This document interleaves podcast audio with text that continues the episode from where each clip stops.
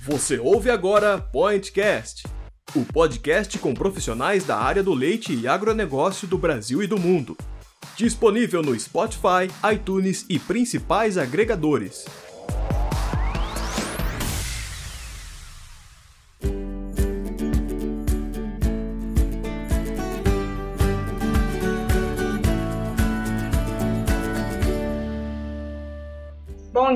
Boa tarde, boa noite para você, ouvinte do Pointcast. Estamos aqui com mais um episódio do nosso podcast, podcast do Milk Point. Eu sou a Maísa, médica veterinária e editora de conteúdo do Milk Point.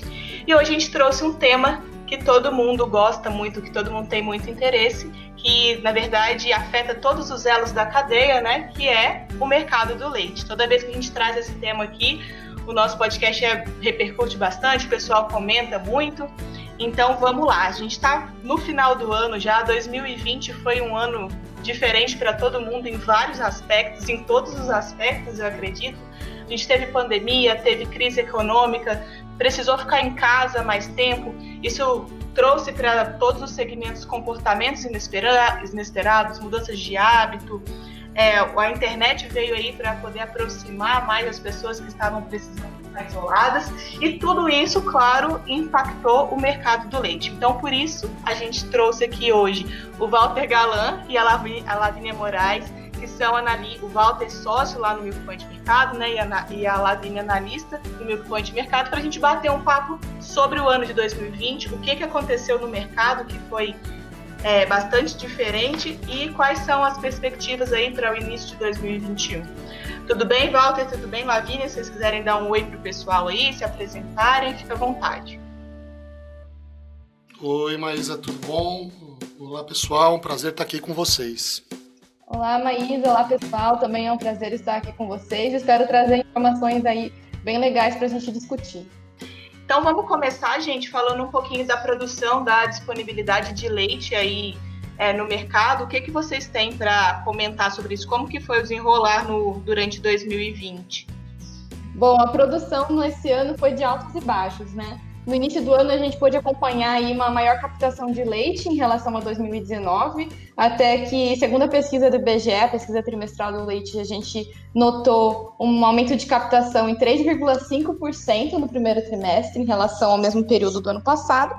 Só que nesse primeiro momento do ano, né, acompanhamos também é, uma, uma, receita menos custos de ração, RMSR, que indica a rentabilidade do produtor a níveis mais baixos, é, acompanhando aí também os preços pagos ao produtor, que também estavam a níveis mais baixos que 2019. Além disso, o mercado de grãos acabou influenciando bastante o início do ano, e na verdade até o fim, né? Foi um mercado que se comportou bastante com preços bastante altos nesse ano em relação ao ano passado e acabou colocando o produtor em uma situação um pouco mais difícil e delicada. Outro ponto também que a gente pode ir comentando é que é, por conta desses fatores, né, desse, dessa situação um pouco mais complicada do produtor no campo, no segundo, no segundo trimestre do ano, a gente já observou uma retração na produção, de 0,6% em relação ao mesmo período do ano passado. Porém, a partir de junho, a situação de mercado já é outra. A gente vai comentar aqui ao longo do podcast né, o que aconteceu com a questão do comportamento do consumidor, é, questão dos preços, e isso tudo acabou influenciando e afetando o preço ao produtor. É, houve um aumento a partir de junho, e, consequentemente, houve um aumento também da receita menos custos de ração. E isso acabou incentivando a produção de leite é, nesse segundo semestre aqui, principalmente no terceiro trimestre do ano, teve aqui um aumento de captação de 2,6% segundo o IBGE. Agora resta saber como que vai ser essa reta final do ano, né? É, o mercado já tem estado em alerta, é, a receita menos custo de ração, preço ao produtor já deu uma leve retraída nesses últimos meses. A seca no sul, por conta do fenômeno Laninha, também é outro ponto que tem colocado os produtores em alerta, né? E Lavínia, é, voltando um pouquinho assim no, no início do ano, você falou que a gente começou com a produção, a captação né, foi maior, e Lavínia e Walter, né, na verdade. E aí no segundo semestre a gente já teve essa baixa. Vocês atribuem essa baixa aí é, a que, principalmente né, a questão dos cultos também, com que foram desmotivando ao longo do ano o produtor, mas também com as questões da o susto que os produtores, que todo mundo levou com a pandemia, ou não? Foi mais em relação ao, aos custos do concentrado mesmo, a seca no sul que já vinha desde o ano passado também? Como que foi isso? É, se a gente olhar preços nesse primeiro semestre de 2020, eles estavam bem abaixo do que os preços do mesmo semestre do ano passado. Ao mesmo tempo, soja e milho estavam bem mais caros. Então, de fato, o ano começou com uma, uma produção um pouco acelerada. É, a gente tem que lembrar que fevereiro teve um dia a mais esse ano, então esse dado uh, do primeiro trimestre também tem, parece que não, mas tem um impactozinho razoável desse dado. E começou a desacelerar em função disso, né? preços mais baixos do que no ano passado e é, custos bem mais altos, principalmente milho e soja. Acho legal é, indicar também, no primeiro semestre a gente teve importações bem menores do que no ano passado, porque o nosso preço aqui interno era baixo e a taxa de câmbio mais alta, então as nossas importações no primeiro é, semestre foram, foram bem abaixo do ano passado. Só que o segundo semestre, como a Lavínia comentou, foi absolutamente o inverso. Uh, com a pandemia, o consumo começou a subir forte, principalmente em função do auxílio emergencial, mas também em função de mudança de hábito de consumo. As pessoas começaram a, a cozinhar mais dentro de casa, gastar menos com algumas despesas tipo veículos, combustíveis, roupas e gastar mais em alimentos. Então, tudo isso fez aumentar bastante o consumo de lácteos, num cenário que a produção era vinha desacelerando em função de preço e custo e importações menores, os preços subiram bastante, como a Lavínia comentou. E no segundo semestre a gente está com um cenário é, que é o reverso do que foi o primeiro. Os preços subiram forte, com isso, apesar da taxa de câmbio também alta, as importações subiram forte também, uh, bastante. A produção começou a ter estímulo, né? o receita menos custo de ração, apesar do soja e milho uh, elevados, subiu bastante, ficou bem acima do patamar do ano passado. Então a gente teve num segundo semestre uh, um estímulo à, à produção, um estímulo às importações, então aumentou a disponibilidade no segundo semestre. E a partir aí de setembro, outubro, né, a gente lembra que em setembro o ajuda emergencial caiu de 600 para 300 reais, é, os preços subiram, então a gente começou a ter a perceber que é, que é o que está acontecendo agora no mercado. As empresas é, comentam bastante e a gente começa a ver um aparente enfraquecimento do mercado final. Né? Poucas a demanda já não reage do jeito que vinha reagindo e a gente tem mais leite, muito pela importação. Eu acho que é importante falar isso, a importação cresceu bastante, é, dados históricos aí, recordes históricos batidos novembro, outubro, em relação a novembro, outubro de anos anteriores, e com um cenário uh, de demanda que já não é o cenário do primeiro semestre. Eu acho que é interessante falar assim, né, Walter, que esse ano parece a gente parece não a gente bateu recorde foi de tudo, né? O preço ao produtor foi lá na, nas alturas, atingiu patamares que a gente nunca viu, as, a, as importações também é, tiveram muito altas e tudo isso, igual como vocês falaram, em, em relação à demanda. E acho que uma coisa que é interessante falar também sobre, sobre a demanda, não sei qual a percepção de vocês, é, sobre isso, mas além da questão do Corona Voucher e as mudanças de consumo, é, o pessoal também começou, é, foi, começou a atribuir muito essa questão da demanda às pessoas é, quererem, como estão em situação de isolamento tudo mais, ficar se auto-agradando, né? Se, é, não, como você disse, não gasta com uma coisa, não gasta com carro, não gasta com outra, e aí essa recompensa, de muitas formas, vem é através da comida. Parece que quando a gente está em casa, além de é, come mais, além de cozinhar mais também, parece que come mais, né? O que, que vocês acham sobre isso?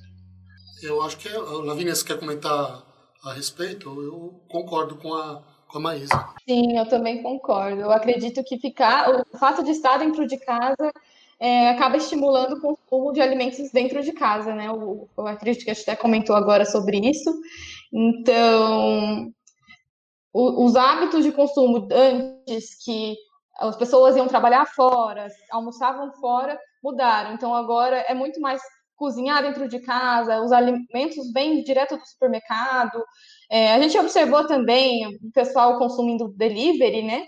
Mas acredito que não foi o fator que realmente puxou o, o, consumo de lácteos nesse período. Eu acredito que dependeu muito mais dessa mudança de hábitos de comer dentro de casa mesmo. É, tem algumas categorias que, que claramente elas, nesse sentido aí de indulgência, né, de você auto se auto-agradar, como a Maísa comentou, é, que, que tiveram um impacto positivo nesse primeiro momento que a gente comentou de consumo, né? Leite condensado, creme de leite, própria manteiga, tiveram uh, um, um, aumento significativo. Se a gente for ver nesse momento, mercado de gorduras ainda é um mercado que está bastante demandado, bastante alto, né? Isso é, é, é interessante de se comentar, sim. Mas eu acho que uma coisa que a gente tem que trazer para essa conversa é o cenário futuro. Né? Nós estamos fechando o ano e, e, com uma perspectiva da economia começando a, a, retomar o seu rumo, mas ainda de uma forma bem lenta, e, e a perspectiva da ajuda emergencial do governo. Né? Todo dia a gente ouve uma informação diferente, mas é, é possível que a partir de janeiro ele, essa ajuda não exista mais. Então a gente está num cenário, existe uma possibilidade razoável de um cenário sem a ajuda do governo a partir de janeiro uh, para sustentar a nossa demanda. Então acho que esse é um ponto importante que a gente tem que trazer aqui uh, para quem nos ouve, produtores, indústrias, uh, porque a gente pode enfrentar um cenário de mercado a partir de janeiro bastante diferente do que foi o mercado esse ano, principalmente no primeiro semestre. E isso é um problema também, vocês me corrijam se eu estiver enganada, Walter, mas a gente entra num cenário assim numa época que a disponibilidade de leite está maior também, né? Ou não? Sim, sim, sim. Apesar de, apesar de todos esses fatores que a Lavínia comentou, né? A safra do sul, ou a seca no sul, a safra já veio, né? Do sul. Aliás, a gente teve seca no sul o ano passado, então foi uma safra que não foi cheia esse ano, lá, safra uhum. do Sul, agosto, setembro, outubro. Uh, tivemos essa seca pesada no Sul, que nesse momento, que atrapalha agora e atrapalha no futuro, né? Mas tivemos aqui para cima também, Minas e Goiás, uma, uma, uma, um atraso, as chuvas um pouco irregulares, que também tem atrapalhado.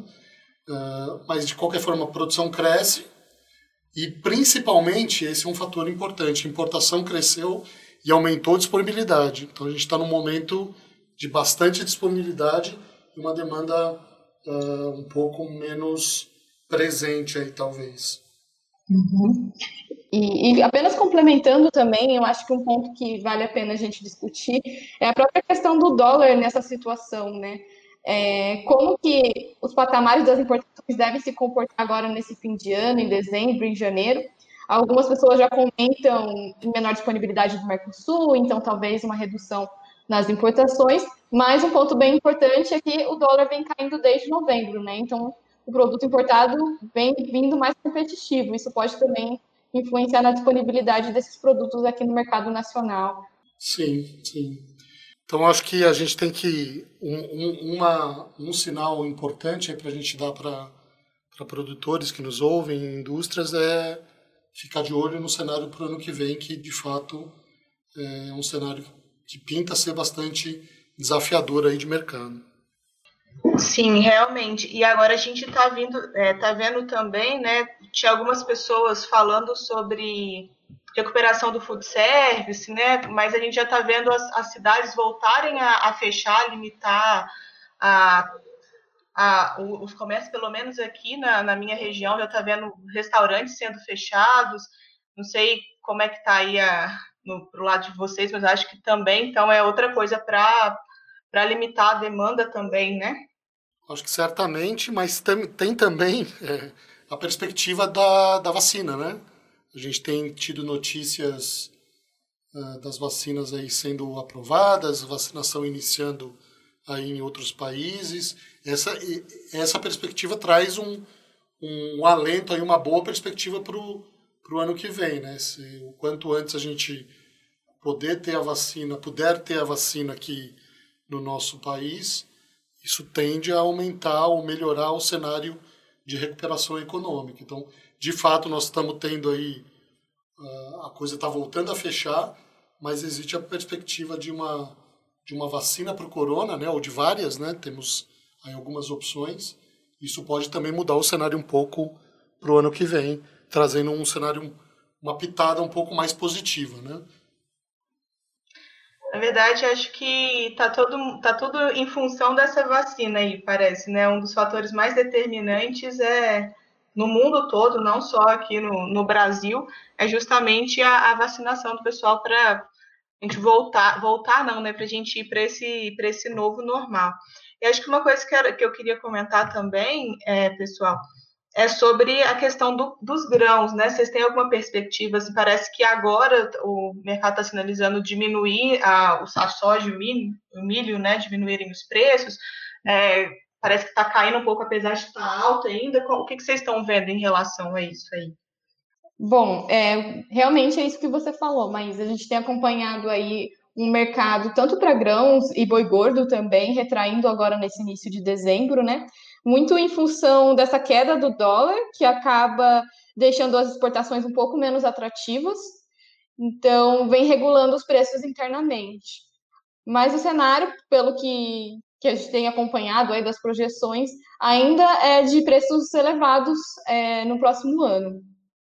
É que a gente teve uma elevação né, muito grande, então acho que para voltar aos patamares que, que eram considerados normais, ou pelo menos né, assim, mais condizentes, digamos assim, acho que demora um pouco, né? Mas pelo que vocês falaram, está dando uma, um movimento nesse sentido, né?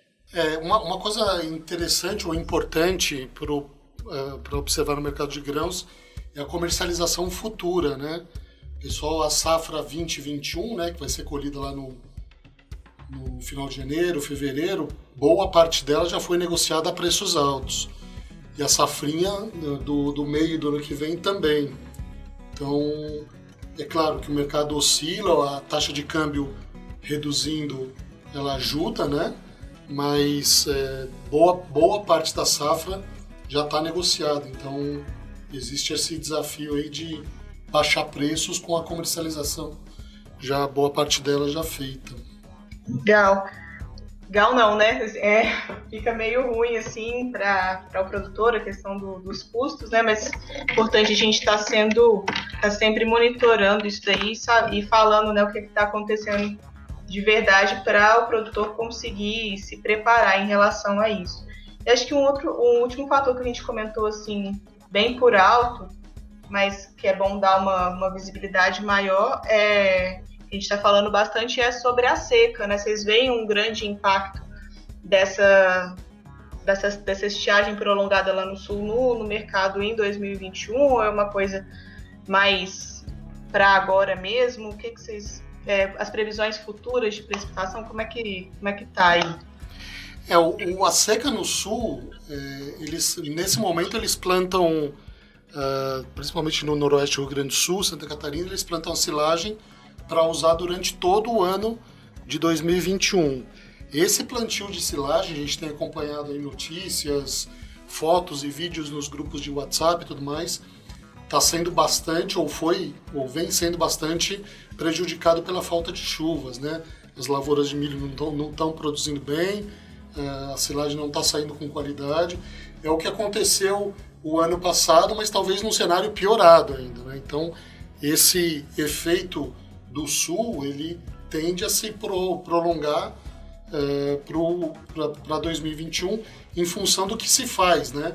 Do sistema de produção lá. Se produz silagem para usar durante uh, os momentos de necessidade no ano todo de 2021. Então, se, se você não produz o suficiente, vai faltar comida lá na frente. Então, é um cenário bastante complicado.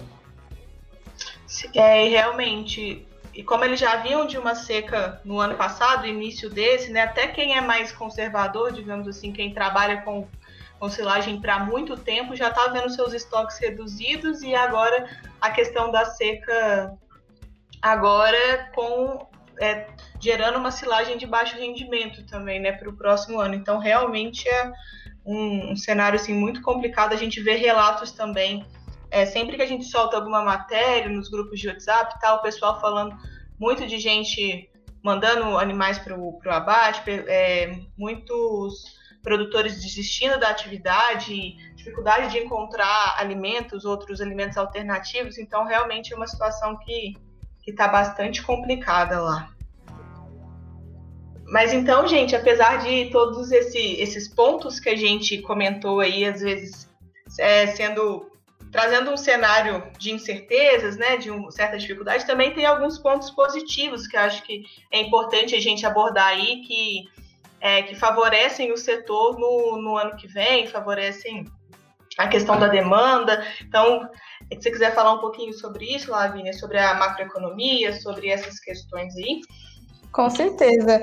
Bom, de modo geral, a gente já pode observar que a economia, nas perspectivas que a gente tem para a economia como um todo, são mais positivas em 2021. Então, é, uma recuperação do PIB a gente pode talvez observar no ano que vem.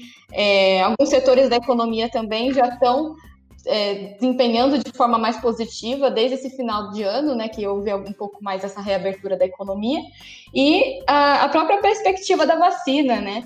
É, a partir do momento que já começa a vacinação aqui no Brasil, a gente já pode esperar é, uma reabertura da economia, do, dos comércios, aumento da demanda.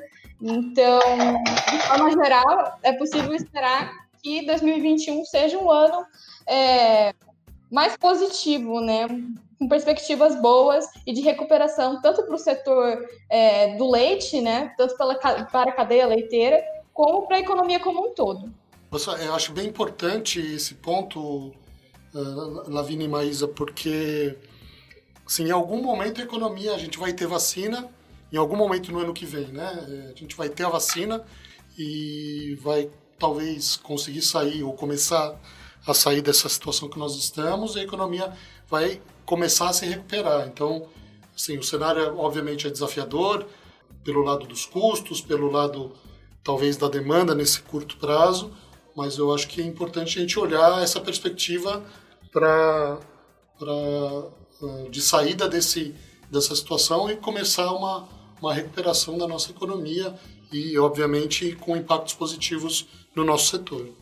E a gente viu também o, o setor lácteo, apesar de tudo, né, se mostrar bastante resiliente é, nesse, nesse ponto aí. Teve até um artigo que a Kênia, lá da Embrapa, escreveu para a gente recentemente, falando o que, que a gente aprendeu com o coronavírus, e um dos pontos que ela, que ela abordou foi justamente esse, que a gente viu que, apesar do, do setor é, do leite, né, ter os inúmeros problemas que a gente sempre pontua, que a gente está cansado de saber e, e, tudo mais, a gente viu, a gente acabou vendo que é um setor que é muito forte, que é muito resiliente, que se adapta rapidamente, né, às mudanças, consegue responder rapidamente com a, as situações difíceis, é, não só essa questão da do, do coronavírus, mas outras outras situações que já ocorreram anteriormente Sim, com certeza. Até no meio da pandemia, a gente ainda está em pandemia, a, as empresas, a indústria, as pessoas já estão nesse novo normal, elas já estão adaptadas para essa situação desafiadora que é o, o, coronavírus, né? Então, acredito que as perspectivas para o próximo ano são, são positivas, a gente já passou pelo pior. Mas beleza, pessoal, foi muito bom é, conversar com vocês, é sempre bom ter pessoal do Milk Point Mercado aqui com a gente, trazer essa perspectiva do mercado aí. Sempre um prazer conversar com vocês. Espero que, que esse podcast abra, abra a mente, né? É, ajude bastante pessoas do setor, principalmente os produtores de leite daí para frente, para pensar. Um novo ano é sempre um tempo de repensar a, as ideias, fazer os planos para o ano que vem. Então, acho que esse panorama do mercado é, vem a agregar muito, ajudar as pessoas a pensarem em 2021. E sempre um prazer aqui estar com vocês. Muito obrigada mais uma vez pela, pela presença. Muito obrigada, então, a todos por terem nos escutado até aqui. Espero que tenham bons negócios daqui para frente e um ótimo fim de ano e um bom 2021 para todos. Isso aí, gente. É ânimo, boas perspectivas para o ano, uma, um final de ano muito feliz para todos e obrigado, Maísa, pelo convite. Estamos à disposição. Um grande abraço. Eu que agradeço, gente. Então, você que está tá nos ouvindo aí, tenha um ótimo Natal, um feliz ano novo e continue acompanhando a gente aqui, que a gente vai continuar sempre trazendo notícias úteis, relevantes para o setor. Um abraço e até o próximo episódio.